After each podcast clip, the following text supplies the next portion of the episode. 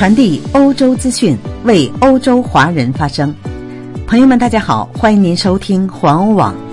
今天是二零二零年十二月三十一号，星期四，农历冬月十七。我是主播千惠，一起来看一看今天欧洲发生了哪些大事。中国国家主席习近平发表新年贺词，欧洲各国领袖陆续发表新年贺词。中国也出现了病毒的英国变体。海峡对岸的台湾也发现了病毒的英国变体，英国变体病毒也传到了美国。中国批准了国药集团的疫苗，英国军队准备协助进行疫苗接种。德国州政府可能延长封锁期。比特币价值急升，黄金价格也大涨。以上就是今天的要闻，下面请听详细内容。中国国家主席习近平发表新年贺词。中国国家主席习近平通过中央广播电视总台和互联网发表了二零二一年新年贺词，在北京向大家致以新年的美好祝福。首先谈及了二零二零年新冠肺炎的疫情，赞扬了书写了抗疫史诗的中国人民，表示平凡铸造伟大，英雄来自人民，每个人都了不起。欧洲各国领袖陆续发表新年贺词。德国总理默克尔在新年贺词中说：“明年德国将继续遭受疫情危机的困扰。”新年贺词的演讲在今天的电视上播出。默克尔说：“这对我们国家来说是艰难的时期，将持续一段时间。”他将这次新冠病毒的大流行称之为历史性的危机。秋天，默克尔将告别政坛。在新年演讲中，他说：“2020 年是他担任总理十五年以来最困难的一年。”但是，二零二一年疫苗的问世给人们带来了希望。默克尔还强烈批评了反封锁运动、疫情怀疑论者和否定病毒者。他说：“我只能想象那些为新冠病毒而死去亲人哀悼的人，或者那些为在跟病毒做斗争而遭受痛苦、陷于绝望中的人。然而，有些人不承认病毒的存在。阴谋论者不仅是错误和危险的，而且是与世格格不入的和残酷的。”再把目光转向中国，中国也出现了病毒的英国变体，英国的新冠病毒变体也出现在中国。据中国方面的报道，第一例患者是一名来自上海的二十三岁女学生，她最近访问了英国。当她于十二月十四号返回中国时，呈现出轻微症状，最终住院了。为预防起见，当局决定进一步检查该女生的血液样本。部分原因是该女子去过英国。中国已于十二月二十四号停止往返英国的航班，以防止新的病毒变种的扩散。据说新的变种更具感染力。海峡对岸的台湾也发现了病毒的英国变体。台湾当局对新年庆祝活动做出了限制，让台湾人在家聚会并观看烟花。做出这一决定之前，在台湾也发现了具有更强传染性的新冠病毒的英国突变版本，英国变体病毒也传到了美国。这种具有极强传染性的变体现在已经在美国的两个州出现，分别是加利福尼亚州和科罗拉多州，引起了美国专家的极大关注。专家警告说，新的变种使人们更需要进行大规模的疫苗接种。当局承认，迄今为止接受新冠病毒疫苗接种的人数远远少于预期。据《纽约时报》报道，周一早上只有二百一十万人接种了疫苗，是第一剂。美国原本希望本月为两千万人接种疫苗。中国已经批准了国药集团的疫苗。中国药品监管机构已经批准了第一种针对新冠病毒的疫苗有条件上市。当局在周四宣布了这一消息。不过，药管局并未明确所附条件的具体内容。该疫苗是由中国政府所有的国药集团开发的。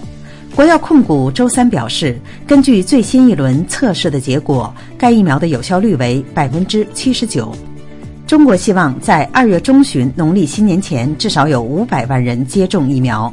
传统上，许多居民都有假期探访亲友。中国政府希望防止由于这次移动再次传播该病毒。再把目光转向英国，英国军队准备协助进行疫苗接种。国防大臣本·华莱士周四表示，军人每天可以为至少十万人注射，这样春季之前就有可能对数以万计的人进行疫苗接种。部长说，为加快疫苗接种速度，如果英国卫生部门要求，可以以二百五十名有医疗专业背景的军人组成的机动队伍到全国各地。他已经安排了一百三十名军事计划人员为部署军队参加抗疫工作做准备。英国已经在使用辉瑞疫苗，并将于周一开始使用牛津大学和制药公司阿斯利康开发的疫苗进行接种。德国州政府可能延长封锁期，柏林和联邦州政府将于一月五号决定是否可能延长封锁时间。目前封锁到一月十号，但很有可能延长三周。在德国，过去一天中新增感染数量为三万两千五百五十二例，比前一天增加了一万零九十三例，比一周前的平均数三万两千一百九十五例又增加了三百五十七例。德国罗伯特科赫研究所的数据显示，目前感染的总数近一百七十二万例。不过，每周每十万名居民感染的人数下降，目前为一百三十九点八人。一周前的数字是一百九十六。自十二月十六号以来一直实行的硬封锁，希望将感染率降至五十或更低。低于该数字，则可以再次进行来源和接触联系研究，新感染的数量也可以得到控制。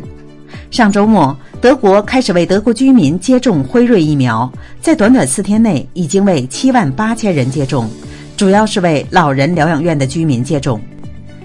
比特币价值急升，在二零二零年初购买比特币的任何人现在都是大赢家。这种数字货币的价值在十二个月内大约翻了四倍。除夕夜，比特币继续上涨。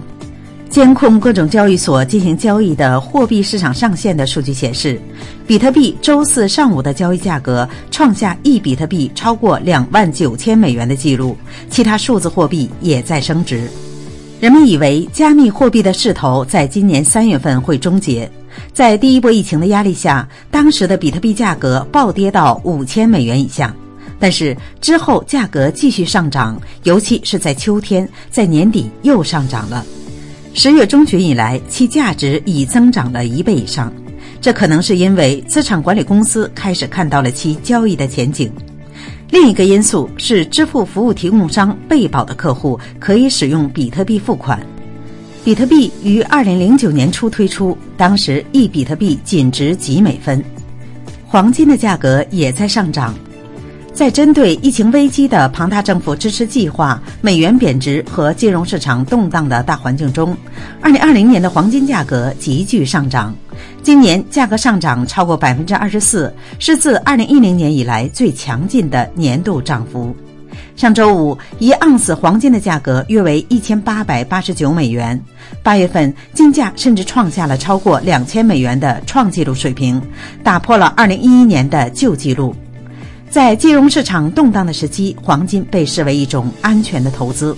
今年，其他贵金属的价格也上涨了，例如白银的价格上涨了近百分之五十，而钯的价格上涨了百分之二十，铂金的价格上涨了百分之十。好了，朋友们，今天的新闻到这里就结束了，感谢您的收听，欢迎您继续的点赞和转发，咱们明年再会。